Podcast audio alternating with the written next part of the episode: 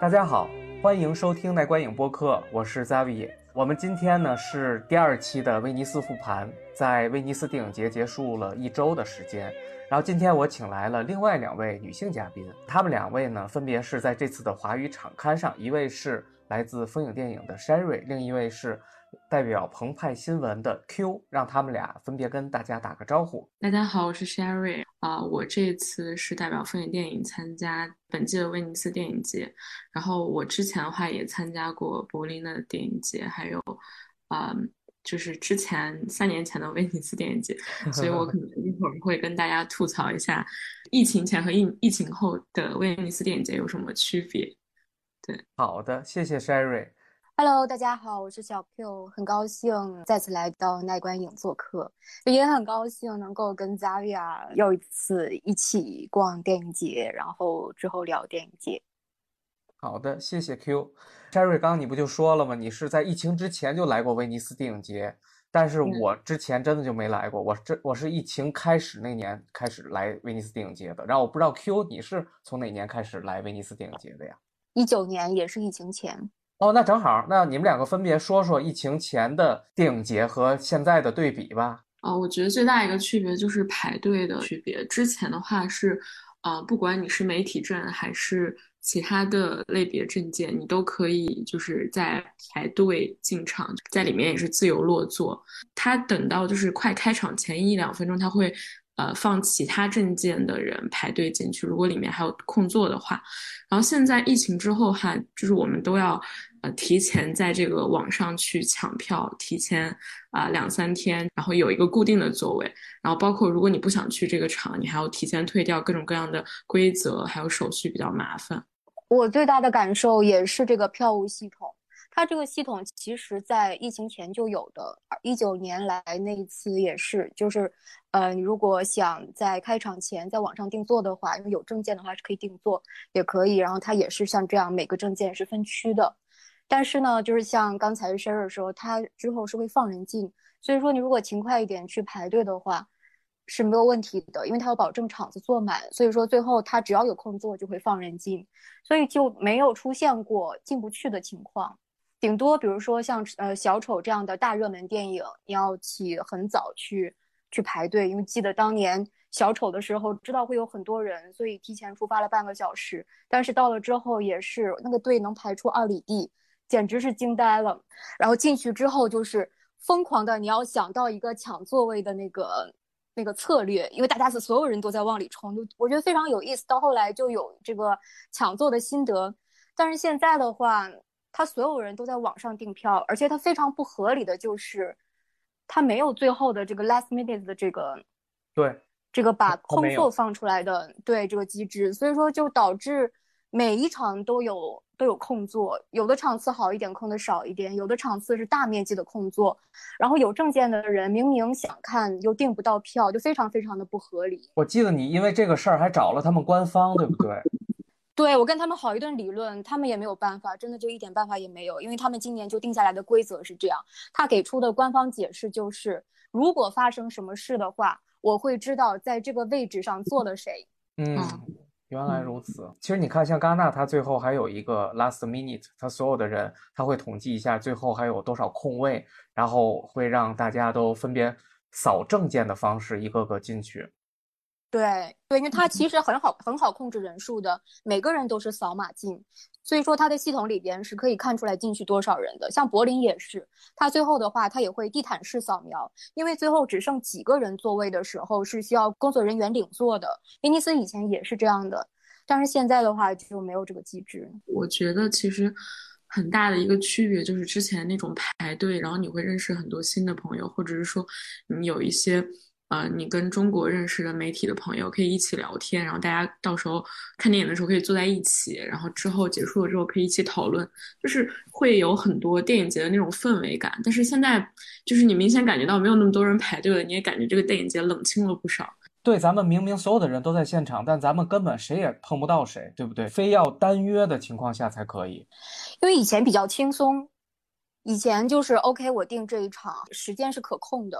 所以我到时候我晃晃悠悠的我去排队，我肯定有座位嘛。但是现在的话，我就感觉所有的人都在低头看手机。我觉得跟可能疫情导致大家所有人都在网上活动，他也有了一个线上就是表达的、跟大家沟通的这样的一个习惯多出来。然后再加上不一样了。对，再加上这个抢座实在是让人精神太紧张了。就是我，我经常我会拍一些路人的照片，就除了等红毯的那些人，那在其他的地方你就会看到，就是休息区所有人都在低头看手机。而且有的时候你可能，比如说你没没有排这个电影，然后你你抱着试一试的心态去。去提前去拍，然后可能就是他会有一种那种紧张感，比如说刚好到你前面一个人，你就被通知说你不能进去，或者说刚好到你后面那个人，后面那个人他就进不去，然后那种就是那种好像突然被信任之神眷临的那种感觉。就是那种兴奋感，就是它和在看电影当中过程中融入的那种感觉是，就是它会给你起到一个非常积极的一个作用。可能最后那些电影大家都会看到呀，但是最重要的是那个整体，呃，两个礼拜下来，你每一天都看电影，然后不同的电影沉浸式的那种体验感是最重要的。我觉得这是比较纯粹的东西，但是现在感觉疫情之后，这这种纯粹的东西越来越少了。那现在除了关于这个票务系统。疫情前、疫情后区别比较大，然后那你们觉得这个，比如说主竞赛片单的质量，在疫情之前和现在，它有没有一个很大幅度的递降？递降没有，不至于递降，因为威尼斯电影节它三大实际上除了像这个柏林，因为换了总监，换了艺术总监之后，它的策展思路可能会发生变化，但是戛纳和威尼斯的话，它的这个。呃，水平就它的这个选片的水平，它始终是在在线的。它是相当于搜罗现在世界上最好的这些导演和最值得他们去推荐的这些影片，只要有，只要有，他们就会选来。所以说，这个不取决于说。呃，威尼斯水平有没有下降，而取决于说整个市场上有没有这么多好片。我我觉得也是这样，因为呃，可能真的就是因为疫情影响了很多电影的一个拍摄以及制作的过程，所以导致很多项目可能因为预算问题被取消或者腰斩。啊，那其实市面上的好作品就会越来越少，以及它的资源会越来越集中在那些有预算，然后以及有资金周转的公司上。那相比于三年前我看到的那些片子来说，就是那次也可能是威尼斯比较好的一年。就我我个人体验是，结合我这一年看的这些片子，我觉得还是三年前的那一届威尼斯的质量比较好。就我我记得有开幕片是那个《失之愈合的真相》，然后还有那个婚姻故事，包括波兰斯基的《我控诉》，还有那个小丑。然后还有华语的兰心大剧院和剧院台七号，是吧？对，就很多。我觉得就是起码有七八部片子让我觉得我来这个电影节是值得的。但是今年的话，我就觉得可能只有三四部最多，就让我觉得还是不错的。就是我感觉是可能是真的疫情占到一个很大的原因，导致整个呃行业内内部就是制作的水平，或者是说资金的问题出现了一些问题，导致他们的。呃，就是影片的质量在下降，对，这是我个人的感觉。那 Q，你其实去年也来了，去年也算是疫情之后，然后你去年跟今年对比的话，你更喜欢哪届？呃，我没有对比过，但是今年的片单我还蛮喜欢的。其实我觉得变化最大的就是华语电影啊，对，是，对，其他的其他的其实我觉得还是在线的，主竞赛也能挑出来很多我喜欢的，或者是说我觉得有意思的电影。我我觉得还有一个很大的变化就是，嗯，它整个规模缩小了。就是我感觉三年前我看到那个规模是更大的，然后他们会举办各种各样的活动，呃，比如说导演他的一个重映，然后他们会邀请导演去别的岛上做一个特别大的一个放映啊。比如当时，啊，蔡明亮的有一个电影就也去了现场，然后去包括讲述了他最近的一些创作状态。我就觉得那个还蛮难忘，但是感觉今年就这种类似的活动特别少，就媒体除了看片之外，没有活动，对，没有什么各国之夜，对，而且他也就是也不会通知你，就感觉就是可可能到最后几天才有一点点小活动。嗯，但蔡明亮那场其实是独一无二的，这个是电影节之前没有的唯一的一次互动，他是跟双年展的那个戏剧进行了一场互动，对，反正蔡明亮倒是在一个呃剧院里边。因为他那个不散讲的是老剧院嘛，嗯，所以说他在剧场里边放映完了之后，他还做了一个装置艺术，然后之后有一个即兴的嗯演说，讲他的电影故事，然后还画了自己手画了很多画，那场蛮感动的，而且观众就是也积极参与，我觉得就是比较难得的。但是蔡明亮是威尼斯的宠儿，他有策展人很喜欢蔡明亮，所以说会在。嗯，不散就是四 K 修复的时候，世界首映的时候，给他安排这样一场特殊的活动。那一般来说的话，这种活动比较少。你刚提到了威尼斯双年展，它每一年它都会有不同的主题，一年是建筑展，一年是艺术展。像今年它就是艺术双年展。然后好像 Sherry 是中途去看了一下，是吧？你不知道你觉得怎么样啊？我我觉得比起电影节来 说好多了，就是我觉得大家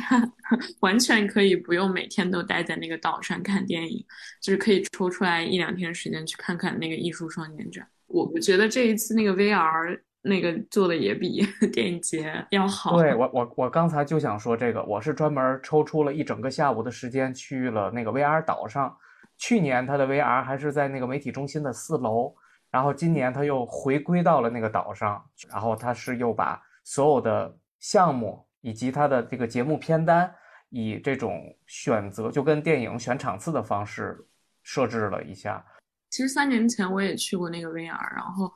也是在那个岛上，然后然后我觉得区别比较大的就是你你真的能看见到 VR 的一个发展趋势，就是三年前我感觉大部分的项目还是那种。嗯，就是观看类型的哦，然后真的你还要对，然后你的线还是就是要连到头上，就是上面还要有一个特别长的线连着，就是你你的那个活动空间是非常有限的。但是三年后，我明显感觉到那种互动型的 VR 越来越多，就是可能就是未来的一个呃主流一个发展的趋势。而且我我甚至觉得，嗯，对比电影和 VR 来说，我我都觉得 VR 是可能是未来更有希望的一个。一个东西，就是你真的是觉得你你能感受到更多的乐趣的，相比于你花很长的时间去看一个可能你自己不是很感兴趣的电影来说。当然，我的意思是说，电影是无可取代的，只是可能对于大部分的受众来说，VR 是未来的一个方向。对，对我我这次印象也特别深刻，因为我体验的第一个 VR 就是持续一个小时的一场，它是在虚拟世界中带你各处旅游。然后当时两位向导，他们两个人都并不在意大利威尼斯，他们一个人是在美国，一个人是在土耳其。然后所以当时他美国的时间是凌晨四点半，然后我这边的时间是白天的中午。然后当时就感觉还挺有意思的，我和另外一个意大利小哥，然后一起，我们四个人又坐船又爬火山啊，等等等等各种各样的体验，真的是有身临其境的感觉。我不知道 Q 你这次有没有时间去体验 VR？这次没有时间去体验，但我一九年的时候有去过。其实一九年那次给我印象很深，因为我之前对 VR 的印象就是像刚才 Sherry 说的，它其实就是讲故事嘛，只不过它换了一种方式而已。但是，一九年那年我去选的项目有很多就是已经是有互动的了，而且它的那个里边会融入一些，会融入一些科研成果在里边。然后人有的时候呢，有的项目的人在里边呢，其实你是一个实验品，就说每个人进来都会有不同的结果。比如说他会有心理测试，你在体验的同时，你也为他的科研这个提供数据。VR 的话，它实际上就是，呃，一方面它是一种呃媒体形式，另外一方面的话，它又是一种应用的东西。所以说现在在应用这一方面的话，可以看到 VR 它应用的越来越广。所以说在各个电影节上、影展上。我们能看到各种各样非常有趣的 VR 的作品，尤其是这种互动，实际上展现了它跟电影不同的一面。因为你，你如果只是看画的话，你如果只是看会动的画 movie image 的话，那我为什么我要戴戴着个大眼镜看？我坐在大屏幕舒舒服服的看，还能吃爆米花呢？那它这个它的这个应用导致了，那它是不可取代的、不可替代的。对，然后咱们现在可以稍微的具体化一些。然后围绕着这届的获奖清单聊一聊，大家在观看这些影片中的具体感受吧。然后今年的获奖清单主竞赛这块儿，它总共大概有八个奖，然后分别是被六部影片包揽。像比如伊尼舍林的《暴桑女妖》，它是分别获得了最佳剧本奖，以及主演科林法瑞尔获得了最佳男演员。然后《古籍所有》它也是获得了两个奖，包括最佳导演奖，卢卡瓜达尼诺。还有其中的女主演泰勒·拉塞尔获得了最佳青年演员奖。这是这两部获得了四个奖，然后影后呢是凯特·布兰切特大魔王的塔尔，然后伊朗电影加法帕纳西的无穷之境获得了特别评委会奖。此外，评审团大奖是由法国电影圣奥梅尔获得，然后金狮最佳影片是给了纪录片《美人鱼流血事件》，它是由美国女性导演劳拉·伯特拉斯以及。南戈尔丁，南戈尔丁其实在里边是主演啊，然后他们两位女性共同的一个指导和主演的纪录片，然后这部影片其实它是描述了南戈尔丁作为艺术摄影师和里面的一个美国药业集团萨克勒家族，呃，药物的整个这个包括毒品啊等等这些所发生的家族丑闻啊等等的这些真实事件之间展开的斗智斗勇这么一个故事，但是。我在看的过程中，我其实真的 get 不到他，他要描述的是什么。他可能一开始是聚焦于南戈尔丁的一个个人成长经历，然后在过程中穿插了一些这个美国药业集团所发生的一些事件，然后以及一些人们在一些什么博物馆呀之类的往水池里扔药瓶儿等等的一些政治事件。但是对于我来说，我我 get 不到，因为我不了解他这些背后的故事。所以我就完全也没办法沉浸其中，这是我的一个观感。因为咱们之前的华语场刊，咱们六个人也每人给了自己心目中的金狮嘛，但是只有 Sherry 把金狮给了《美人鱼流血事件》，所以就想让你来先说说，为什么你要把金狮给这部影片？你当时看的时候是什么样的感受？嗯，我我觉得这个片子它结构上面比较特别，以及。它的对于题材的处理上面就是比较的深入，然后它纵向的向人们展示的，就是那个年代然后发生的那些事情。我我感觉那个片子是我想要就是在电影节结束之后再去重新认真的看一遍的。它是一个特别受欧美圈去追捧的一部电影，但是可能不是很了解整个幕后故事的人，或者是说对整个呃。这个人物不是特别了解、特别感冒的人，可能就会觉得这是一个比较平庸的纪录片。所以这是我我的一些看法，我不知道其他看了的人是怎么想的。哎，Q，你说说吧，因为我对这部影片我真的是完全无感。我我觉得它就是幻灯片儿和一些个人的采访资料的堆砌，我真的完全 get 不到这个影片真的有这么这么的好。你说的幻灯片儿那个是我全文呃全篇最喜欢的部分。天呐，就是我想问你的，就是他在使用幻灯片去介绍这个女主的个人成长经历的时候，他是在和这个药业公司发生的事件进行的插叙穿插的方式进行，而不是说先把这个女主从头到尾从小到大成长出来，然后再引申她如何参与了这个药药品事件等等，是这样是吗？所以就是说，你刚才说的这一点，有可能就是他最后能够拿金狮的一个加持的一个地方，因为他这这个影片质量，从跟他以前的作品来比较看的话，他其实无论是跟他自己比较，还是跟其他纪录片比较，这都不算是一个特别优秀的纪录片。就算它题材非常好，又涉及女性，又涉及 LGBT，然后又涉及呃底层人民对对这个大财团的反抗。但是它这个影片质量实在是谈不上上乘，嗯，但是它在结构上做了很多花里胡哨的东西，而且我们看它这个片名，它这个片名叫《美人鱼流血事件》，本身这个片名就是由两部分组成的，所以说它这个影片就是由两部分组成的。它以前的纪录片也是介绍介绍事件，比如说像这个迪斯公民这样，但是在这里边呢，他要把这个背景给他提取出来，就是说这些人为什么我一定要反抗药业公司。我也可以反抗，你也反，我们每个人都吃药，为什么我们不反抗？为什么他们一定要反抗？为什么他们的反抗就一定要与别人的反抗与众不同呢？而且他们做的一些事情让我觉得，就是在在这个伦理道德上让我觉得有待商榷。那我们为什么要支持他呢？所以说他就要把这个这个群体也给我们介绍一下。同时，本身就是像这样的一个群体，然后他们敢于出来抗争，也是现在的一个主流吧，就是要去支持他。所以说。这个群像在这里边是非常重要的一部分，但是它没有像你刚才所说的那样，就是我先把群像给他介绍清楚了，先把就是那个 Nan 介绍完之后，然后把他的小伙伴们都介绍完了之后，然后我再介绍事件，这个大家就很容易 get 了。但是它完全都是给他搅在一起的。啊，怪不得呢。嗯，这部电影的话，它其实就是在结构上做了很多东西，它内容上其实没有什么，对于我们来说没有什么太新的东西。讲真的，就他的这个抗，你们俩觉得这部片子将来大众能够看到了以后，你们觉得大众对于他们来说门槛高吗？这部片子，这个结构我觉得，嗯，会引起很多人大脑错乱，确实有一点儿。嗯，就包括浦东的继续片那个叙事片，如果它的时间跳来跳去的话，也会让人大脑混乱。对，那 Sherry，你你觉得呢？我觉得可能他发发这个奖更多是某种政治正确，或者说希望人们能够对这种呃这种勇气，或者说这种呈现的这种主题去有更多的关注。我觉得可能在发奖的那个想法上。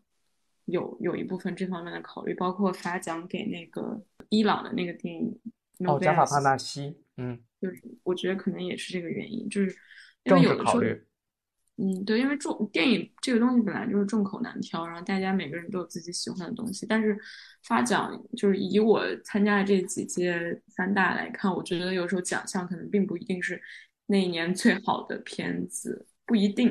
只是。有可能评审团有更多的考虑，比如说希望给这个电影更好的一些发行的渠道，或者是说希望这个主题被更多的人关注到。对我觉得有有这些的一些考量。对，对你你说到这个点，我确实是认可，因为去年的金狮正发生那个就讲的是堕胎事件嘛，然后正好当时加州有一个反堕胎法案嘛，所以就正好迎合了这个政治事件。对。然后，对我，我突然又想起来，我在看这个《美人鱼流血事件》的时候，我当他在不停的换放幻灯片的时候，我突然就有一种回到了课堂上的错觉，因为我们之前在嗯读叫做公共卫生这个方向的时候，会有一些课程，就是包括毒品，然后包括一些卫生政策。当时我就引起了一种之前在读书的过程中的那种老师在不停的在。课堂上用 PPT 去介绍这些事件的来龙去脉，然后你需要记笔记，你考试还得考到，就给我产生一种 PTSD 的感觉。我当时这种感觉特别不好，心理阴影。对，这个也让我给了这个片子差评。是会有这样的，就是电影它有一些手法，它恰好是某一些人的死穴，然后他一看到这种这种东西，当然他就会受不了。对，然后紧接着就是评审团大奖这个圣奥梅尔这部片子，其实也是口碑非常的两极，因为好多人他看完了以后，他们都觉得就是一个庭审现场，没有任何的其他内容。然后当时我其实看完以后，我还挺喜欢这个片子，而且之前这部片子也是在呃威尼斯的正式开始之前的一周，在巴黎进行了媒体场放映。然后当时刘敏老师他也去了，然后他看完以后，他就跟我说。当时我们都在现场，他就跟我说这部片子特别棒，然后你一定要好好看，而且这部片子应该会有奖。当时我就觉得哇，竟然是这样吗？然后我就去看了这个片子。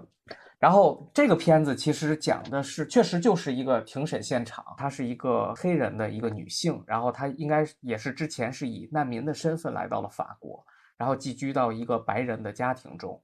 然后和这个白人之间生了孩子，但是他。他会感觉到非常非常的压抑和痛苦，在这个生活过程中，最终这个孩子就惨死了。然后这个庭审的整个过程就是围绕着所有的这个庭审过程中要问他这个孩子的死因，因为他是被告，是不是由于他导致这个孩子死亡？整整这样的一个故事。然后所有的和这个事件产生相关的人都会来到法庭上进行指证或进行自我陈述等等等等这样的一个故事。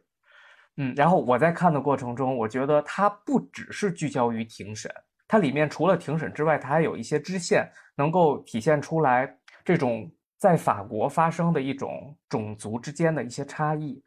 尤其是在白人和黑人之间的一些庭审对峙的时候，我觉得我能够非常非常的明显的体察到他们想要表达什么，他们即使是比较细微的语言，我也能够体体会出来他们这种种族之间的一种对峙。就这种张力的感觉，然后还有他的摄影手法里面会穿插了一些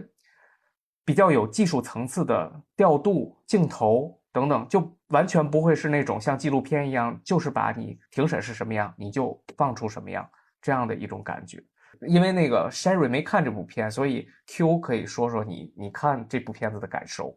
你刚才说的我都认同，它可以跟刚才我们提到的美人与流血事件放在一起对比一下。因为美人与流血事件，它实际上有一个核心事件，就是他反对那个药业公司嘛，然后通他通过跑到艺术机构去碰瓷儿，然后来反对药业公司，然后里边穿插了这个人物的背景。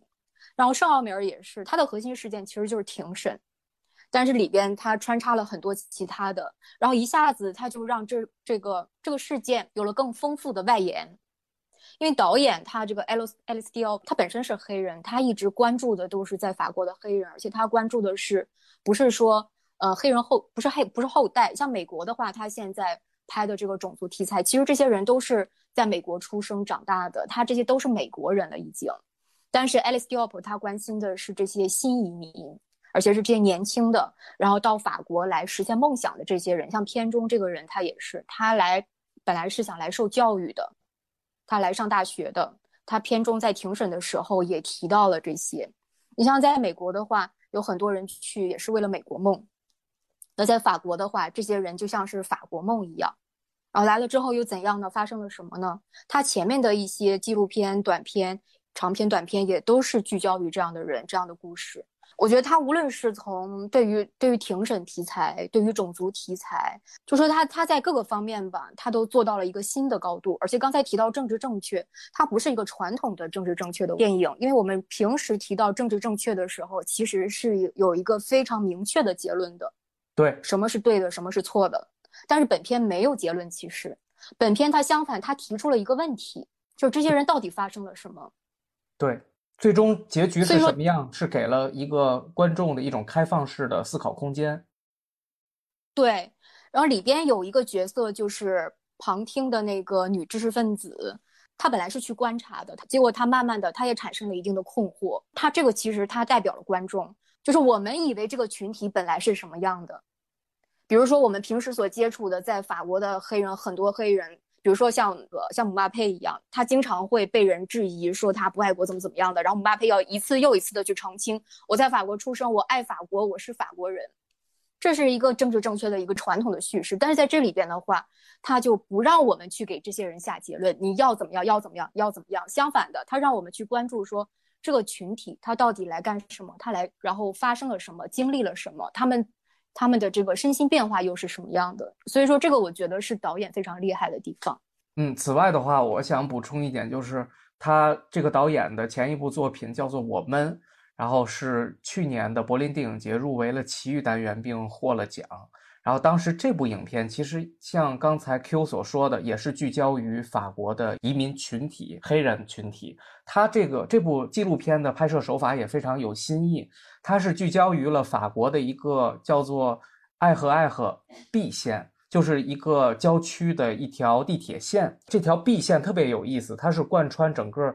法国从南到北，最北是能够到戴高乐机场，然后最南边的话是。到达了法国的巴黎最下面的南部，从南到北贯穿过程中，都是一些黑人群居的一些小的城市或地区。然后它是通过每一站、每一站、每一站从南到北的过程，去聚焦于这些区域所居住的居民的一些小的细节。然后这里面他其实也有一些，好像是他的家人也在里面出演。第二部他最早最早最早的公开出来的作品是一个超短片，超短片它的名字就叫用英文念的话就叫 R E R B，就是你刚才提到的那条哇，真的吗？天哪！他所有的作品都贯穿着这条铁路。他在这个上奥梅尔里，他没有很明确的提出来，但是你注意他在庭审的时候，其中其其中有讲一句话，就是说他每天坐车去巴黎上学。嗯，对。就是如果他今后的作品也全都有这个元素在里边的话，那他就真的是很厉害了。对他现在的话，他非常鲜明的个人特点。对他现在的创作，他的思路已经非常的完整了，就是大家能够 get 到他要干什么，而且他把他想要表达的东西已经全部都表达出来了，他的个人的观点，然后他的角度，然后他的手法什么的，很多都已经大家都已经熟悉了，所以说很期待他的下一部作品。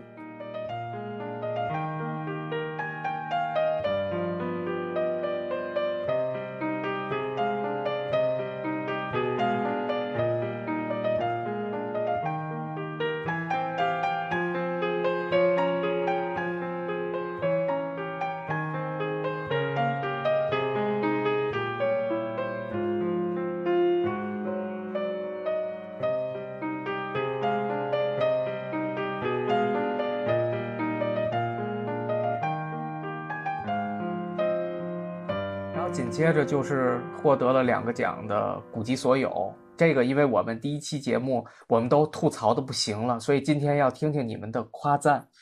因为你们两个人好像都是比较喜欢这部影片的。我喜欢的原因是，呃，我觉得首先这个故事它虽然有着一种怎么说很实，就是它其实是聚焦一个食人的一个一个一个群体，然后他们就是互相认识彼此，然后成为同类，然后在一起上路继续呃觅食的一个过程。然后我就觉得整个影片它。呈现了很多特别有趣又丰富的基调，就是不可否认的是，它有很多血腥，然后很多暴力的场面，但是你能够感觉到那种外表下面有一种非常，就是一颗非常可爱的甜美的心，然后能感觉到甜茶饰演的那个角色跟。呃，另外一个女主我不知道她，我忘了她名字，但她是之前演过《密室密室逃脱》系列的那个女主，然后他们俩之间的那种感觉，就会让你，嗯，就是心里一直都会被温暖、被治愈到。它就好像一个味道特别丰富的糖一样，然后你可以，呃，尝到它血浆的外表，但是里面是一个特别甜的一个内核。呃，这部影片在我观影的过程当中，我深深感觉到了一种就是少数群体的那样一种。呃，那种共鸣感，就是他们相当于其实也是一个，嗯，不被那个环境和外界去接受的一个群体，所以你你你真的是能够在那个那个动态的过程当中感受到这种孤独感，以及这种要去流浪的美国公路片的那种感觉。我还有就是，我觉得让我能给到他三点五的一个原因就是。他最后那个处理可以说是非常的 shock 我，就是如果说威尼斯这一届威尼斯有一个镜头能够让我觉得很 shock 的话，就是那个镜头。然后我我觉得我就还是不要剧透了，我就我就觉得他那个镜头是真的把整个电影的那个主题上升了，非常的漂亮，然后非常的有创意的一个镜头。你给大家留了一个非常大的悬念，大家听完以后肯定得在思考，这到底是一个什么样的镜头。对，因为我我我觉得还是不要去剧透，因为嗯，你你你像我们这种就是没有看过，最开始看的时候没有不知道这个片子会怎么走，然后突然看到结尾那样一个处理，就会觉得往上走了一点，就会就觉得这个片子还不错。嗯，Q 呢？你为什么这么这么这么喜欢这部片？哎呀，你老夸张我，我哪有这么这么 喜欢呀？我这么这么这么喜欢的是呃《金河》和《诗人》这个片儿是在。呃，第一梯队里边的第二梯队，对，刚才那个 Sherry 提到最后一个镜头，这片儿咱俩是一块儿看的，你还记得最后这个镜头出出现完之后，咱们散场，你问我的问题吗？就是我回头想，就是说，哎呀，Zaya 最后能问我这个问题，实际上导演的目的就达到了，但是 Zaya 没有 get 到导演的点，但是很多人可能会像 Zaya 这样，就是前面被被批的太厉害了，即使最后他完成了一个转变。但是他没有 get 到导演的点，这个我觉得是相对来说小小失败的一个地方。但是从他想要达到的，呃，效果来说的话，就成功了一部分。很多人把这个片儿当爱情片儿来看，但在我看来的话，这是一个政治片儿，它只不过包裹在爱情的糖衣下面而已。这个是瓜达尼诺目前为止最富有野心的一部电影，而且是最犀利的一部电影。他用这样的一个纯爱，但是呢，他他最终要讲的是什么？他最终要讲的是政治。它里边有提到 normal，就是他的父亲希望女儿能变得 normal。他所有的问题都在讲什么叫做正常人，什么叫做不正常的人。其实很多电影都是讲这个的，只不过这部电影的话，它只它讲的非常的隐晦而已。但是它有很多地方把这件事情又挑得特别清楚。如果你把它当做一个政治片来看的话，这部片在我看来就没有那么的浪漫，那么的美好。实际上从头到尾，它都非常非常的痛苦。我有一个朋友，他是那个一个一国外的影评人，他就是说，整部影片都在讲人们互相憎恨的，他看完非常非常的痛苦。然后他说他不知道怎么把这样的故事跟爱情联系在一起。所以刚才提到 Zavia 问的那个问题，为什么说它是政治？就是他其实模拟了一个环境，然后让你来发表观点。对于这样的人来说，应该怎么样？我们要应该让他存在这个世界上嘛？其实他现在这件事吃人的，他跟吸血鬼、跟狼人这些。呃，这些其实都不存在的一个人，但是他们代表的就是这个世界上跟普通人格格不入，然后让我们觉得对我们会有威胁，但实际上是不是真的有威胁呢？也不不一定，但是我们就觉得这些人对我们有威胁，然后我们希望我们希望他们这些人消失。就种族也好，或者是少数族也好，或者是特殊群体有怪癖的等等等等各种各样的这些这些边缘人士，都会让我们觉得啊，他们是这个世界的噪点。就是他其实他的那个结局，他面向两两部分人，一部分是接受这个故事的人，一部分是不接受这个故事的人。那他最后他要面向的，他要痛惜的就是那些不接受这个故事的人，因为接受这个故事的人，就他已经被教育完了。所以我没有必要再给他再来一击了。但是不接受这个故事的人呢，我要给你再来一击。所以说他才有了最后的那个镜头。而 Zavia 他的反应就是最最最最正确的一个反应。我觉得你说的是有一定的道理。他可能呃，就是我我整个看下来，我觉得可能有百分之十、百分之二十是是在讲你说的这个没有问题。但是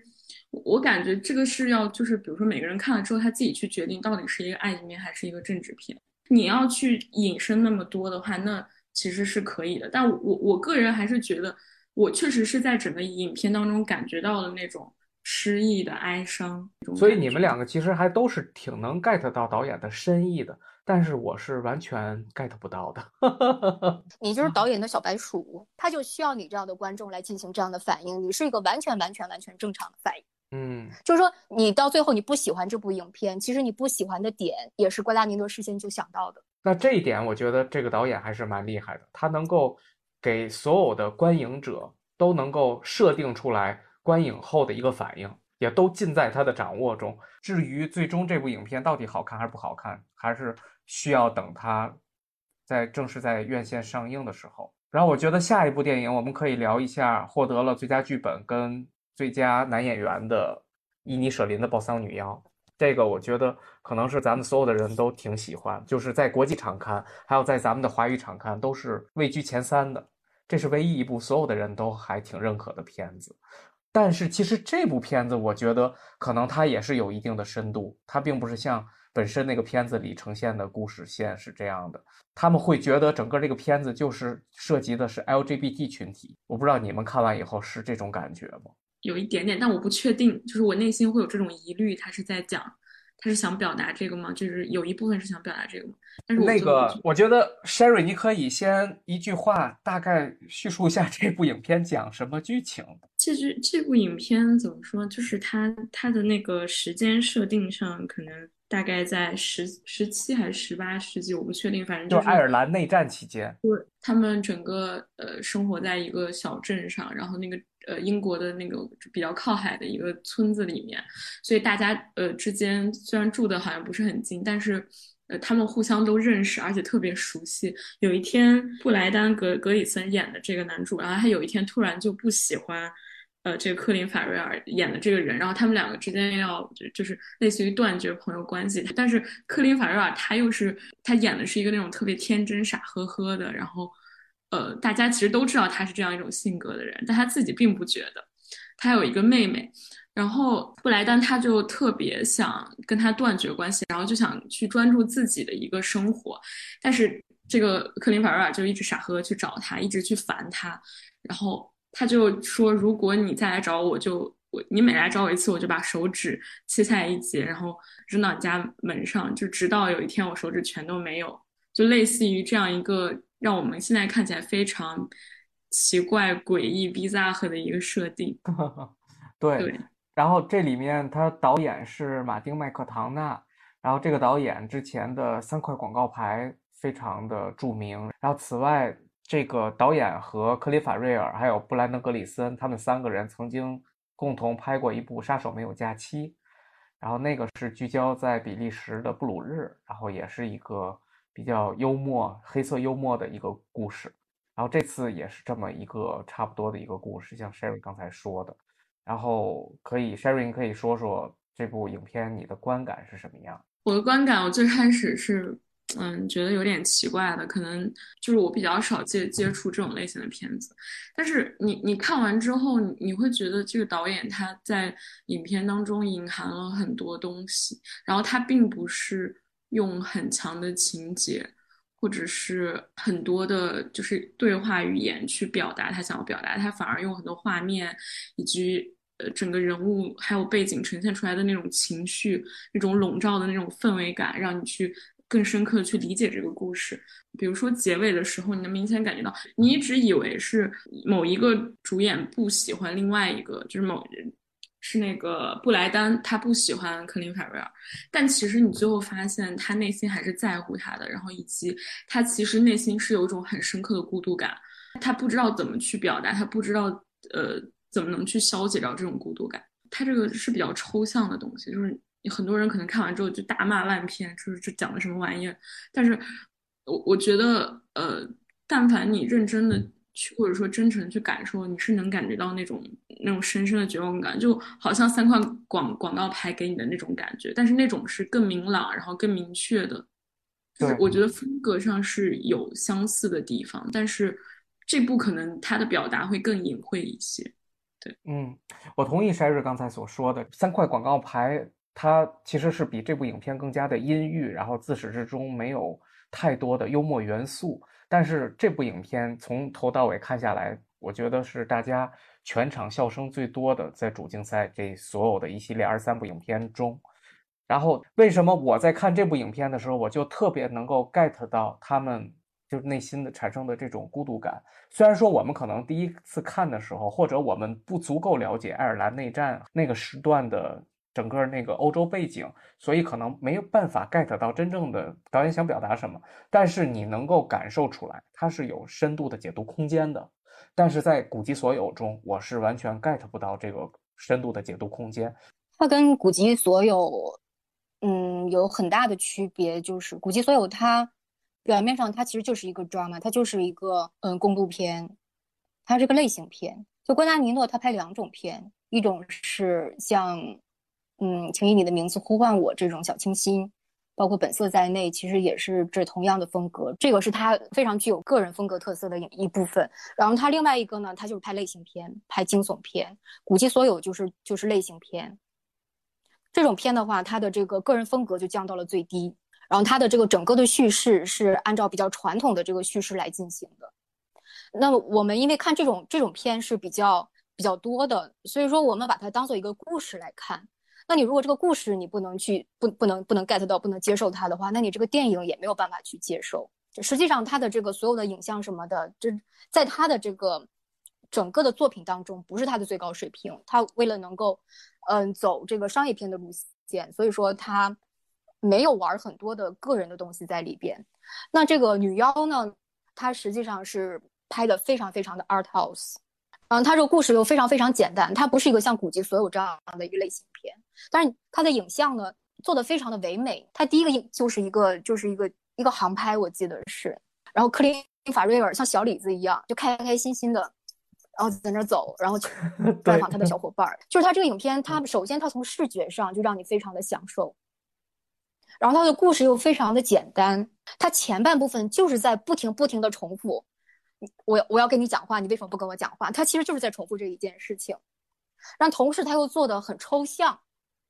所以说他给了你无限的解读的空间。无论他从这个 set 上，从他的这个就是场景设计，还是从他的这个故事上来讲的话，他又非常的抽象，所以说给你很多想象的空间、解读空间。所以他这个女妖就显得在在美学上，他有他胜古籍所有一筹。我觉得美学上面没有高低吧，就是不同的。而已，只是它内容上去。你还在替古籍所有辩解哈？没有辩辩解，我只是觉得是就是美学风格没有高低，只是个人的一个表达的问题。就是它确实是内容上深度，可能它更多导演侧重在这个方向或是那个方向。对，就是比如说这个女妖就比较隐晦，然后古籍所有就比较的像你说的比较直白一些。女妖，嗯。我非常喜欢他的一点就是他的剧作，但这个我觉得不是最重要的。最重要的，我觉得从整个电影节上来讲的话，很多电影都涉及到了这样一个这个主题，就是孤独。女妖她是把这个孤独诠释的最好的一部。像鲸的话也是讲孤独，但是鲸它就比较直白一点。但是女妖的话，它就就像你说的，它有黑色幽默的成分在里边，它用一种非常诡谲的方式来表现这个。就他这个导演，他总是会有一些。让你觉得呃非常天马行空的一个设定，就像《杀手没有假期》一样，它是看上去让你让你特别愉，就是比较好看的一部电影。这两部影片必须要放到一起来看，它有很多在创作上的一个一个连续。当然，导演不是说我用这部影片特意去呼应《杀手没有假期》，但是你会看到很多呃很多类似的东西在里边。所以说看女妖的时候，你就会觉得啊啊啊，就就就 有这个不停被 戳到的感觉，所以说就就会很很开心嘛看的。这个我觉得可能大家会特别喜欢，不会有特别两极的口碑吧。嗯，它有我不喜欢的点，但是我觉得不重要，因为它的优点比较明显。然后接下来就是呃影后大魔王凯特·布兰切特的《塔尔》这个片子，我们第一期也吐槽过了。然后你们俩可以，我估计你们俩还是喜欢吧。这是我看的第一个片子，就是在那个威尼斯。嗯，我觉得这个片子可能大家就尤其是你们可能吐槽的点在于，就是对话太密集，然后很多词可能看不懂，它会偏那种古典音乐方面的一些专有名词，我觉得会造成很多非母语英语母语的人的就是理解上的偏差，所以嗯，就是很难去马上进入他那个故事。对，但是我整个看下来，我觉得。以及我观察周围的这个其他人的一些反应，我觉得他们就是你其实里面包了包含了很多内容，包括对于很多问题的一些探讨，然后他们是 get 到，以及他们就是笑得很开心，他的那个内容的密集密集程度是有的。然后就是我我觉得呃整个电影上对于大魔王他这样一个形象的塑造是很成功的，呃你能够感觉到一个非常偏执的，然后站在呃所谓职业。比较顶端的一个指挥家，他所要呃面临的那些痛苦，以及他的那种孤独，以及他自我折磨的那些部分。所以我觉得这部片子是呃，如果出了资源，我还要去再去认真的再看一遍。嗯，尤其是有了中文字幕，要再去看一遍，对吧？对。然后我感觉，其实凯的这些年比较受欢迎的原因是，他跟甜茶都是我觉得是那种走那种比较中性的风格。就他很好的把女性的那种硬朗的感觉体现出来，然后田家是很好把男性那种比较呃柔美的一面体现出来，所以他们都比较 popular。我觉得就是你能感觉到这这个角色是真的是为凯特去设定的。我觉得除了他之外，可能没有更好的人去演他，以及他在里面，我觉得已经模糊掉性别了。他又很像凯特·布兰切特，但是又不完全是他的那样一个性格。对于这部影片，我记得印象最深的一一句话是 Q 说的。他当时是所有的主竞赛影片都结束以后，他当时在咱们那个群里，他说了一句话，他说：“凯特·布兰切特演塔尔会相对来说比安娜演金发梦露容易一些。”我当时特别同意他这句话，然后我也其实也想听听 Q 怎么去评价凯特演的这部片子。呃，我可以呼应一下刚才 Sherry 说的那个，嗯，就是这个角色是由他来演最合适的。嗯。Todd Fields 在写这个剧本的时候，就是他头脑中的原型就是凯特。他说过，如果凯特不演这部片的话，这部片子就不会就不会出现，量身定做的一部影片。就塔尔这个人应该是，嗯，是虚构的一个人，但是他有很多原型，在音乐界是有很多这样的人的。但是他这部影片实际上，你看塔尔，他是他身上集集了很多特色，他既是女性，又是同性，然后又是音乐人，但是这三个主题。这三个现在非常流行的主题，其实都不是这部影片真正的第一主题。这部影片是剑指现在的取消文化的。它实际上，它用了这样的一个身份，这样的一个故事来讲，对于艺术家，对于音乐人，对啊，对于这样追求艺术完美的极致的，就是他完全他整个人的身心都是在艺术的世界里边的这样的一个人，我应该如何去，如何去评价他？就他如如果出出了一定的小问题的话，或者出了一个大问题，出了问题之后，我们如何去审判他？那凯特的表演，其实我是非常非常的怎么说呢？就是我看到的只有凯特，没有塔尔。我同意，我真的觉得，真的，凯特就是在演自己，是不是？他最近几年所有的角色都是这样这样的。对，他找对戏路了。但我我觉得可能因为我我对他比较了解，所以我觉得他本人的性格不是这样的。但是。哦，这样子，嗯，对，我觉得他本人是要比这个角色更温柔一些，对，更柔和，然后更有趣的。他这个角色非常的偏执，非常的直男，非常的男性化的一个角色，把艺术家的那种偏执以及那种自私，就是你你会觉得他非常的 pathetic，非常可悲，但是你又非常的理解他为什么会有这样的一个情绪。就是因为那些人就是那个样子的。我我，所以我我觉得是在他想要给大众呈现出来的某种呃他的形象上来说是相近的，但是我觉得跟他本人的性格是不一样的。所以这个人物特别的做作。这个人物在我看来，就是说这部影片我认可的是他最后他非常勇敢的把这个取消文化这件事情给他给他提出来了，然后而且最后还给了他一个结局。但是他的这个人物塑造，我是非常非常的反感的。我可以在再呼应一下之前你们在第一期里边提到说他在片中用了很多什么专业术语，然后又引经据典之类的，这也是我讨厌影片的一个地方。虽然就是你听到一些东西会跳笑得很开心，或者说像我身后有一个有一个大姐就从头笑到尾，没有从头笑到尾了，因为到后来没有那他引用主要是在前半部分，就是他这些引经据典的东西呢，实际上又不是一些特别特别深的东西。但是他的大部分观众还是我们这些什么都不懂对音乐音乐一窍不通的人，所以问题就来了。如果他这里边塑造一个这样的一个偏执的音乐人，在我看来是有有点走形的。你如果真的去接触那些音乐大师，他们是有气场，他们是会有一些这个自己的独有的可能性格也好、癖好也好，或者是让人觉得比较精的地方等等等等。整体上来说，不是影片所呈现出来的这种气质。我比较喜欢影片当中，当凯特就是当那个塔尔比较处于低谷的时候，不是他这个恣意飞扬的时候，不是他就是钻到牛角尖儿的那个时候。他低谷的时候，我反而比较喜欢；但他钻到牛角尖儿的时候，实在是让我觉得特别顶。就整个这个影片拍的特别顶，包括他的剪辑在内，嗯透经常戛然而止，胯下就停，胯下就停，就特别的做作。我觉得。我很想让我身边音乐学院的朋友、搞音乐的朋友，就真的搞古典音乐的这些朋友，看看这个影片，然后告诉我。跟你想法特对，像。我真的想让专门有这边的那种乐迷，我真的会想让他去看这个片子，然后问他感受如何，然后里面的那些高深莫测对话，是不是他都能 get 到？我很想知道凯特他在练习的时候用谁做的原型，就是他去模仿的是谁。你如果真的看一些大家的话，他的这个动作不是这样的。但我也看过这样的动作，但是我在看到就我在看到现实中的这样的动作的时候，我就受不了。所以说，当我看到凯特在电影当中这样演的时候，表面上好像是啊，我是一个很牛逼的指挥家，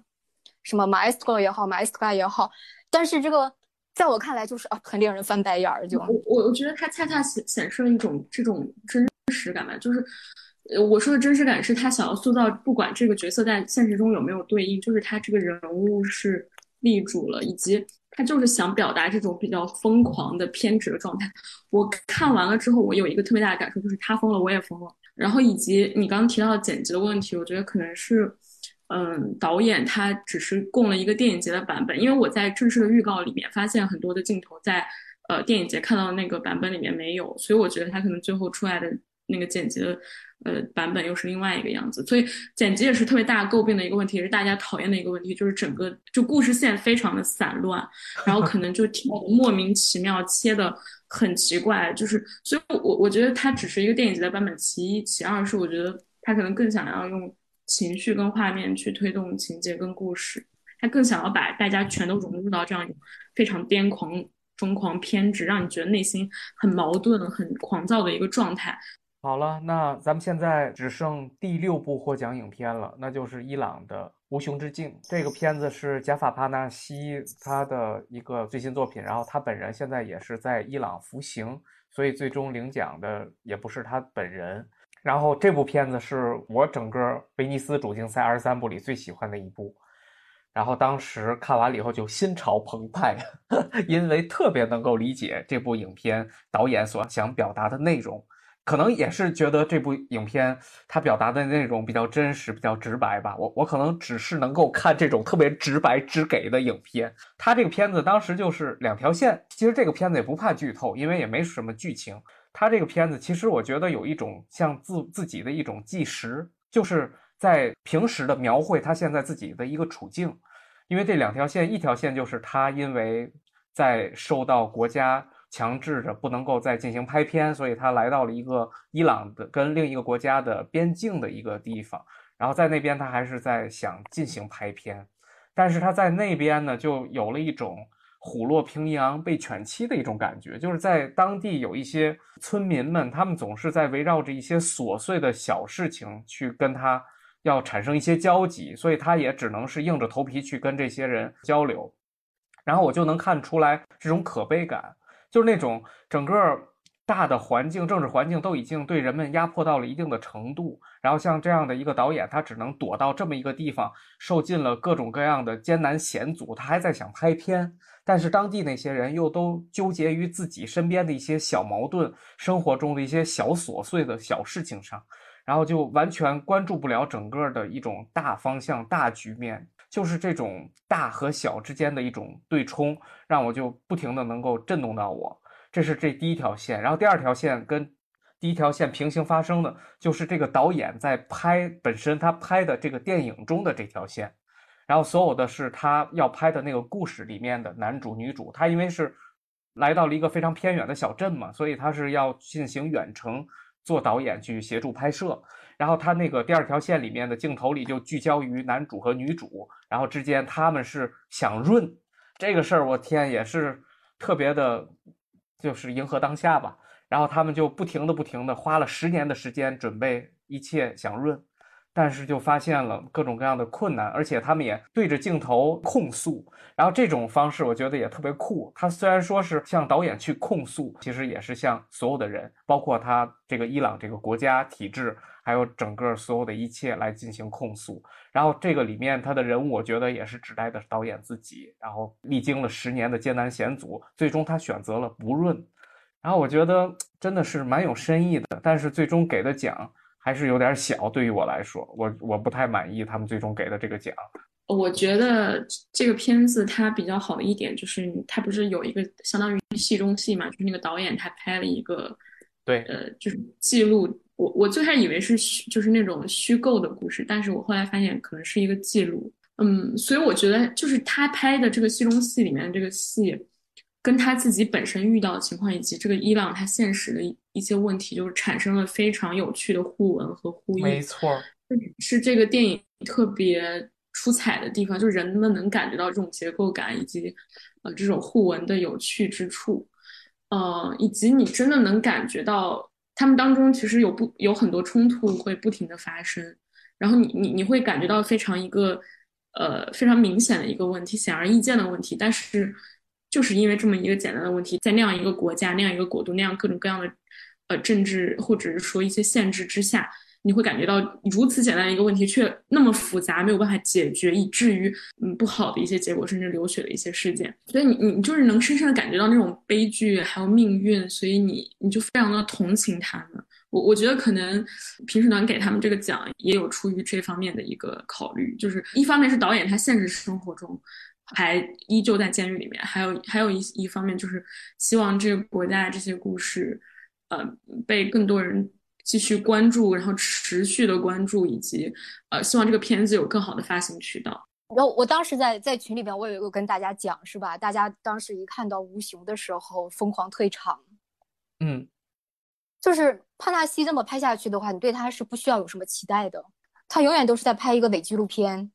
是，然后设一个套儿，然后来 diss 这个 diss 那个，这就是他的套路。对，我觉得他有点在博取某种关注的东西。也不能这么说，就是感觉有点弄了太多次了，就没有什么新鲜感了。对，永远都在那碎碎念，你就不敢拍一个真的纪录片吗？你就老拍伪纪录片，然后来 diss 这个 diss 那个。伊朗就是老有这样的片出来，然后老有这样的片得奖，包括吴邪，然后那年拿了金熊。大家认为这个伊朗片就应该这么拍，当然伊朗也有别的片，也有别的片出来，然后也拿奖的，但是这个是一个。这是一个主流。威尼斯之前，我朋友说告告诉你一个冷知识：帕纳西七次进三大，七次都得奖。哇塞，太酷了！百分之百什么太对？什么太酷了？这就是一个帕纳西就已经被定型了。我觉得现在伊朗伊朗这些片就就很像当年九十年代三大对中国那些片子一样。哎，但中国那些片可是拍的各异。每个人拍的都不一样，而且拍的劲儿劲儿的。这次就是他应该是威尼斯选了四部伊朗片，然后我都看了，然后我还都挺喜欢。他反映的这些社会问题，全都是社会热点事件。有一个叫《第三次世界大战》的一个片子，应该是在地平线单元吧，还得了两个大奖。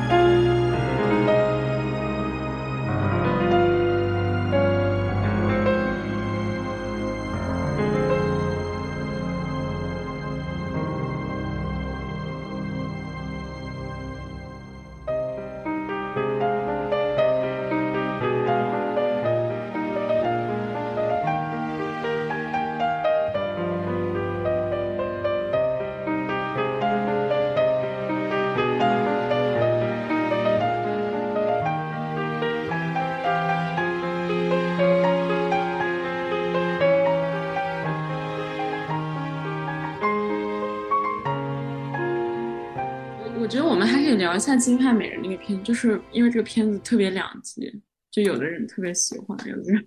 很讨厌这个。可以啊，我是特别讨厌的那一那一派，因为我觉得真的这个女主找的不太对嘛，她太矫揉造作了。她在这个影片里面，虽然我我觉得她的场景啊，还有她的服化道啊，她的拍摄呀等等都还挺棒的，但是她在里面就是太。太低俗了，把这个梦露这个角色塑造的，还有就是他这个角色的对于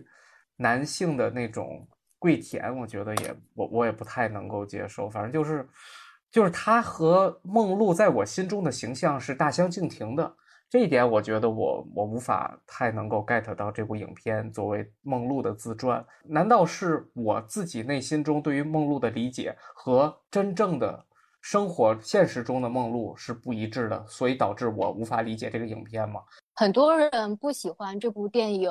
其实原因跟你是一样的。但是说实话，这部影片拍出来的这些东西还都对。呃，当然了，它有它有这个夸张的成分在里边，比如肯尼迪那一段，为了戏剧性表达，它有这样的东西。但是它的事件什么的，呃，都是对的。但是最后它整体塑造出来的这个东西，就让人觉得很诡异。嗯，这是个什么梦露？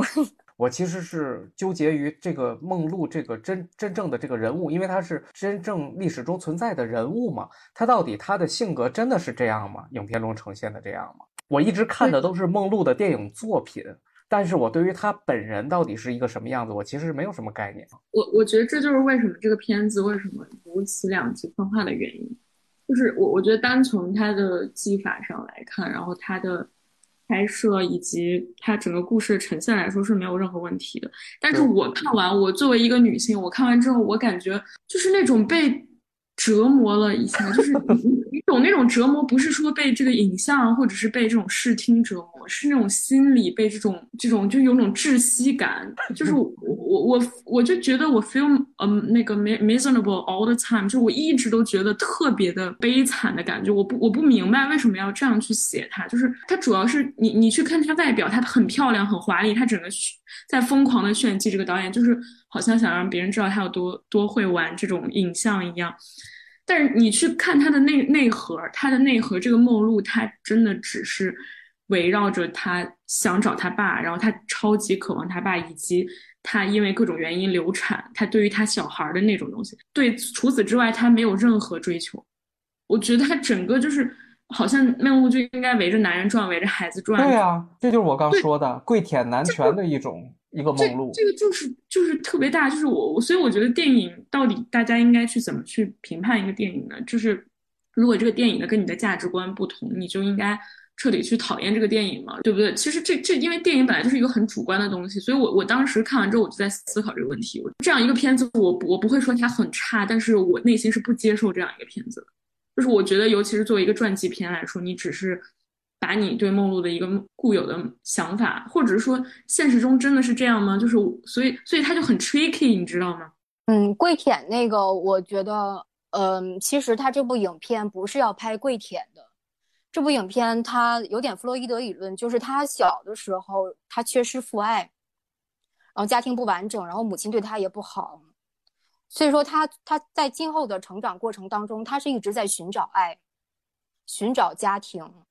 他非常渴望家庭，非常渴望孩子。你看他，这是贯穿整个影片始终的。然后他找的那些男性角色，他在那里边找到爱，同时这些也这些人也是父亲的一个一个替代品。这不是完全男权的角度吗？而且我觉得最男权的不是这些，这些是也许是事实，是真实存在的。但是问题是，他完全没有必要拍那种大段裸露戏。我不明白他为什么要让演一个女演员去那样子去呈现，就是很没有必要的一个呈现。对我，我同意 Sherry 所说，我也同意 Q 所说的，因为 Q 刚说到了一个很关键的点，就是他童年父爱的缺失。但是我们提到另一个影片，就是惹人嫌的松子的一生，这个大家应该都特别熟悉。这个也是完全一样的，就是他童年时缺乏父爱，然后他在他后面成年以后的所有的感情生活，全都是渣男、渣男、渣男、渣男。这个当时就是做各种各样的精神分析的时候，也是奉为经典的一个案例解析，就是他的这种重复理论，永远是要去找渣男，然后去。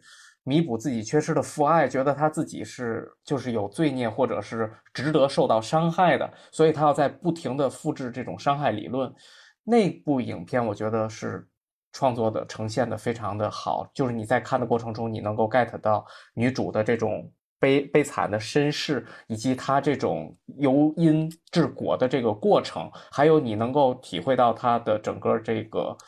嗯，就是能够设身处地的为她着想。但是《梦露》这部片子，我就完全无法和那部影片一样，我时时刻刻真的是会出戏，我会觉得他是在在摆拍，在演，像在媚俗。对，像 Sherry 所说的那些裸露的场面，还有跟肯尼迪之间的互文，还有跟他所有遇到的男性之间所发生的一些戏份，因为他这里面遇到了五六位男性。就跟其实跟松子那部影片有有类似之处，不同的形形色色的男性充斥在他短暂的这一生中，但是他完全没有把自己悲凉的一面去展示出来，所有的对于男性对于生孩子这些渴望等等，都是很肤浅的去表达，并没有是以自己女性内核的方式去让大家去感动大家，去触动大家。这个是我觉得我不太能够接受这部影片的，尤其是这样是一个男导演拍出来之后，你就会怀疑他到底是有认真的去尊重这个历史事实，或者是说他还是比较肤浅的停留在了这样一个表面，就你会产生这样的疑问。但是像 Q 所说的，就是安娜拍这部片子，它的复杂程度还是非常大的，因为我们也看过他之前拍过的一系列的影片，包括《零零七》里面的邦女郎。然后包括《利刃出鞘》里面的一个女主，就跟她这次的角色还是相差蛮大的，所以我都没认出来是她。化妆很好，她确实化完妆很像梦露，就她有一些标志性的表情也非常的梦露。对，她模仿的很像，而且他他实际上是进入到了梦露的真实世界，就是说导演和所有的演员这些主创人员他们是。做了足够的功夫的，他们是知道梦露是个什么样的人的，因为梦露哇，梦露已经被写过太多，讲过太多了。这个导演他是一个不走寻常路的导演，他是个艺术家，所以说他也不指望说我拍出一个大家都能够认可接纳，然后大家都已经呃熟悉的梦露。你看他片中那个应该那个人应该是梦露的呃经纪人吧，就是他说我 invent 了你，所以说这部影片它实际上在 reinvent 梦露。对，这个导演也是编剧。对他拍出来的是他所他他想要给你呈现的一个梦露，而且非常重要的一点是，他要他要模糊虚实之间这个界限。所以说，影片当中我们会看到他用了很多技法，包括他的这个镜头的使用，还有他的色彩的使用，然后包括安娜的表演在内，他用了非常非常多的多的技法，然后来让我们去怀疑这个这个到底是到底是谁。就是我刚才说，在塔尔当中，我只看到了，我只看到了这个呃凯特，没有看到塔尔，因为他他最近的表演都同质化嘛。但是我们在这里边既能看到安娜，又能看到梦露，而且非常非常重要的是，在这样的影片当中，因为他演的是一个真实的人，如果我们百分之百看到的是一个梦露的话是没有用的。把这个把这个电影拍到一定境界的话，就是你既要看到梦露，然后又要看到安娜，又要看到导演。这个是非常非常不容易的。那至少我觉得在这一点上，这部影片是做到了。这部影片我觉得它非常不好的一点就是，它把梦露最后的悲剧归结的太简单了。所以梦露和松子最大的不同就是，梦露是整个好莱坞史上、整个电影史上一个最著名、最著名的一个性感尤物。所以说这一点的话，你是导演是非常突出他的，而且梦露本人的话，他我不知道他是不是一直这样，但是他后期的话，肯定他是性瘾的，就是说这是事实，他是性瘾的，他跟所有可能的男人发生关系。嗯，在这一点上，这部影片表达的还算是干净了一点的。而且这个片子其实你放在不同的年代来看，它观众的反应也不一样。你可能放在七八十年代，大家可能会接受，或者是再往前一点。但是如果你放到现在，它跟现在的价值观是不符的，所以会引起很多人的反感。这就回到了塔尔塔尔的问题，就是什么是价值观？我我们如何来评判一个艺术家，一个艺术作品？所以说，《金花梦露》的话，我觉得就是大家，我觉得要公平一点，哪一些是呃认可的，哪一些是不认可的。那不认可的部分，我们是要用一个，嗯，是从个人的角度来来看呢，还是说从一个所谓真理的角度来看呢？你如何去评价它？我觉得大家要对这部影片相对来说公平一些吧。这个这个影这部影片它就是一个容易引起争议的影片。我觉得导演他事先都想到了，他肯定是想到了，所以他这样去呈现就是。因为大家都不能百分百确定真正的历史是什么样的，所以，我所以我刚才说他作为一个传记片，或者说写一个这样比较著名的人物的时候，就是非常的 tricky，就是你到底不知道他是自己去意淫，觉得是这样的，还是说他是完全遵照历史去写的。我承认这个电影有很多很好的地方，但是我主观上还是不喜欢它，所以我觉得这个价值观的问题，大家是要去自行去思考和和去决定的，对。我觉得比较遗憾的一点是，梦露实际上她是已经变成了很多东西的一个符号，在她身上可以衍生出非常多的东西，而且她对于现在的这样的一个一个大家就是很讲究女权主义的这样的一个时代，梦露是非常重、非常有代表性的一个人物。但是在这部影片当中，实际上导演是没有把她把这个主题给她强调出来的。但是我觉得导演可能也他也他也不想做这个。这部影片也是网飞的，然后它九月二十八日就会全网登陆了。所以到时候可以看看大家大家的观感，我估计会很多人骂这部片子。除了咱们今天所说的所有的获奖影片之外，你还有觉得自己看了还觉得不错的，可以推荐给大家？我觉得就是诗人吧，对他也是一个非线性叙事，然后很多变换镜头，很多呃场景变换，然后非常天马行空，非常有趣，但是就会让人有一点点摸不着头脑，然后。嗯，会觉得有点太长了。不是说它不好，就是呃，篇幅有点太长。就是呃，比如说你在最后那个转折的，或者说一个解释的镜头之前出去的话，你会觉得这部片子，嗯，too boring，太无聊了。但是如果你真的看到了那个镜头，让你会觉得整部影片是一个很漫长的一个旅程，然后是一个很精彩的一个回顾。尤其是我觉得对于亚洲国家的人，像东亚的人，他们比较信奉这些。呃，就是被一些佛教或者说被一些轮回的思想，或者说对于死亡特别看重的，呃，一些一些想法去影响的时候，你会你会尤其的对这部影片产生共鸣，以及会特别喜欢这部影片。对，然后但是你去看那些欧美的一些影评人，他们就不会特别喜欢这部影片。你说世人让他们怎么接受？这就像一个日本人拍了一个片儿，然后呃变着法的来骂中国。你让中国人怎么接受啊？真的，嗯，真的是这样。但确实，我觉得，嗯，你说对他，嗯，就呈现了某种，我我觉得整个西方这种所谓白人领导的这种东西就非常的傲慢，非常的自我中心化，甚至他们非常的伪善，就是对你作为移民群体，你肯定会跟导演共鸣的。对对对。其实我现在比较期待的是国内能够看到诗人以后大家的一个感受。因为在豆瓣上也有人直接就说：“哎呀，国际场刊上那些西方影评人都特别讨厌这个片子，你们怎么可以喜欢呢？那如果你们喜欢的话，那我们就要质疑你们的能力到底有多高了。”我觉得电影这个东西，大家就别打架了。每个人都有自己喜欢的和不喜欢的，就是包括那些什么国际场刊也只是一个平均分。难道少了某个影评人，这个国际场刊就办不下去了吗？所以电影本来就是一个见仁见智的东西。你喜欢就给他很高的分，你不喜欢就给他很低的分，就是没有什么好去争的呀。这个国际场刊包括其他的场刊，各个场刊存在的意义，一方面是娱乐性，增加一下娱乐性。因为这个观众也要表一下态嘛，不能只只评审团表态给奖。另外一方面的话，也是就是利用不同的话语权来跟评审团的话语权来做一下抗衡。因为如果只有评审团的话，那就好像哦，我这些电影最后只有一个评判标准，那就是得奖影片是好的，不得奖影片是不好的。相反，这当这些国际场刊。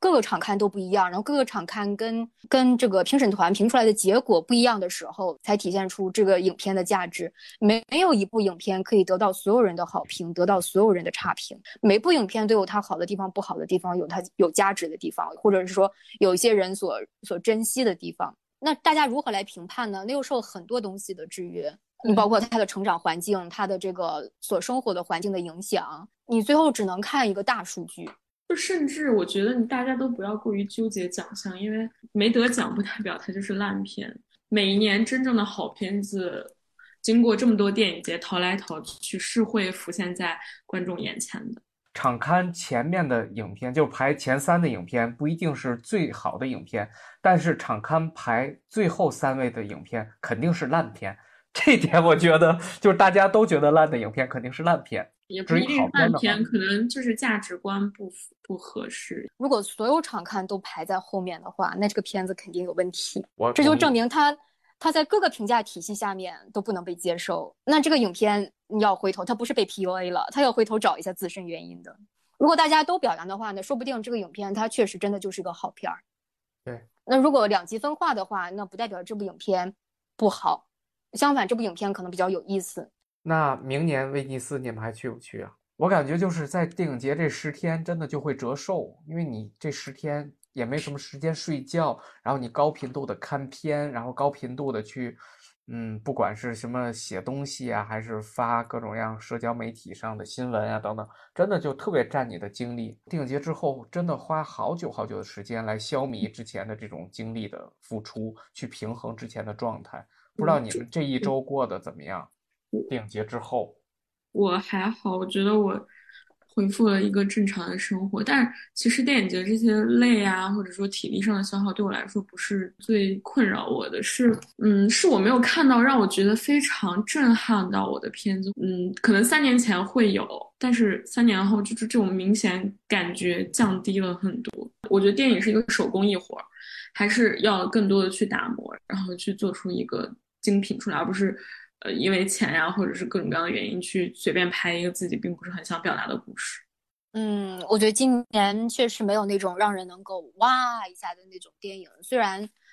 嗯，像诗人的话，它主其实主要视觉上嘛，视觉上给我们很大的享受。而且，哎，真的就是矬子里拔高个儿，在所有的这些影片当中，很少能看到勇敢的表达。最近几年吧，就疫情以来吧，像世人这种这种这么大胆的表达的。又是政治不正确的表达的比较少见，所以说它会让我们震撼一下。但是它里边也没有什么新东西。说实话，我觉得最值得、最值得这次让我记住的吧，应该就是圣奥梅尔。我之前就觉得威尼斯是食之无味，弃之可惜。我现在觉得食之无味，弃之也不可惜。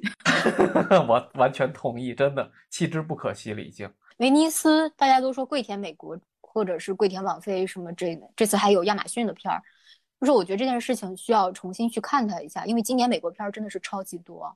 嗯，而且今年他又跟奥斯卡就跟跟奥斯卡达成了一定的合作，就是奥斯卡会过来选片，嗯，奥斯卡他其实已经观察威尼斯很多年了，就是巴贝拉一直在邀请他观察很多年，然后他今年是做了决定的，所以但这件事情怎么来看呢？就是说美国是世界上最大的电影市场，也是最大的生产基地，你是不能忽略这个国家的。那三大柏林肯定是有美国片，但是他没有这个没有拥抱美国。那戛纳的话，他也有自己的这个选片标准，他不他其实是不看你哪个国家的，他只看影片的质量。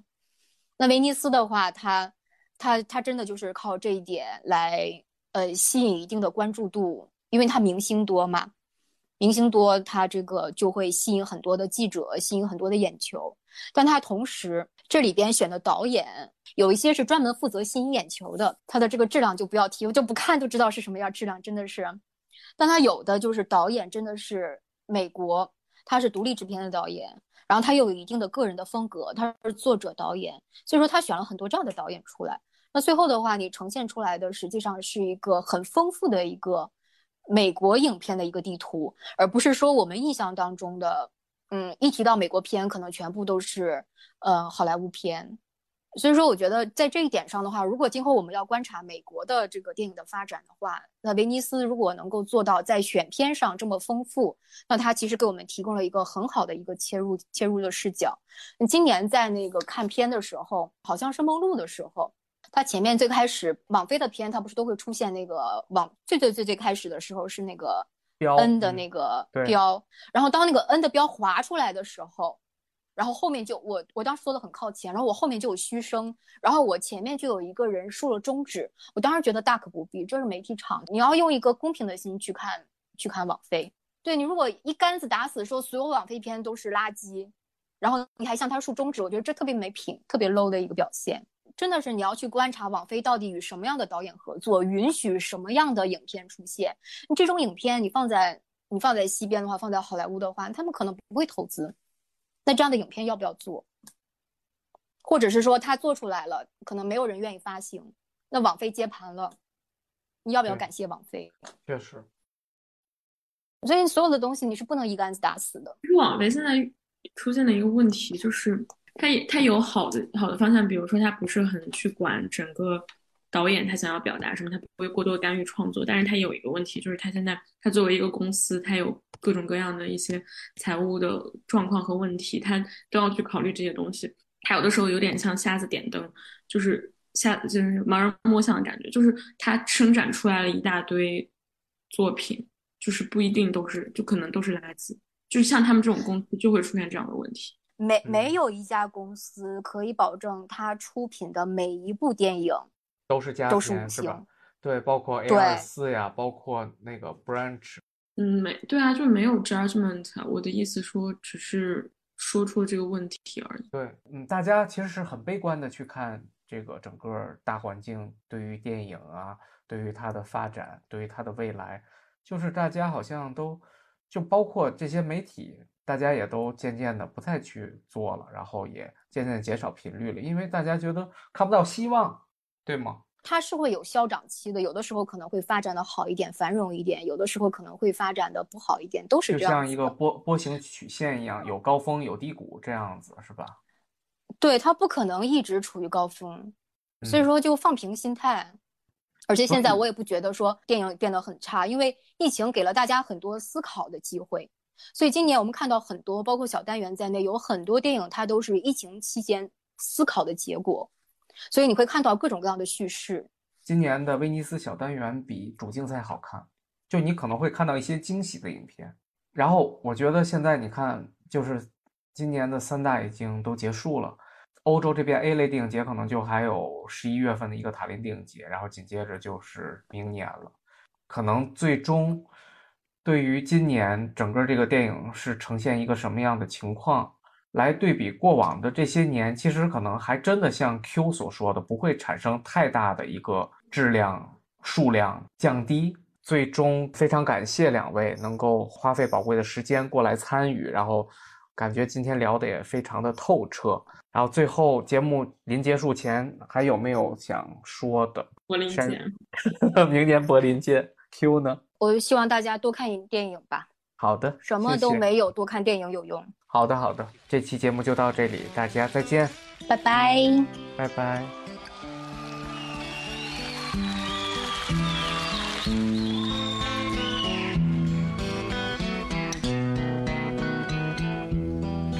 Позови меня тихо по имени, Ключевой водой напои меня,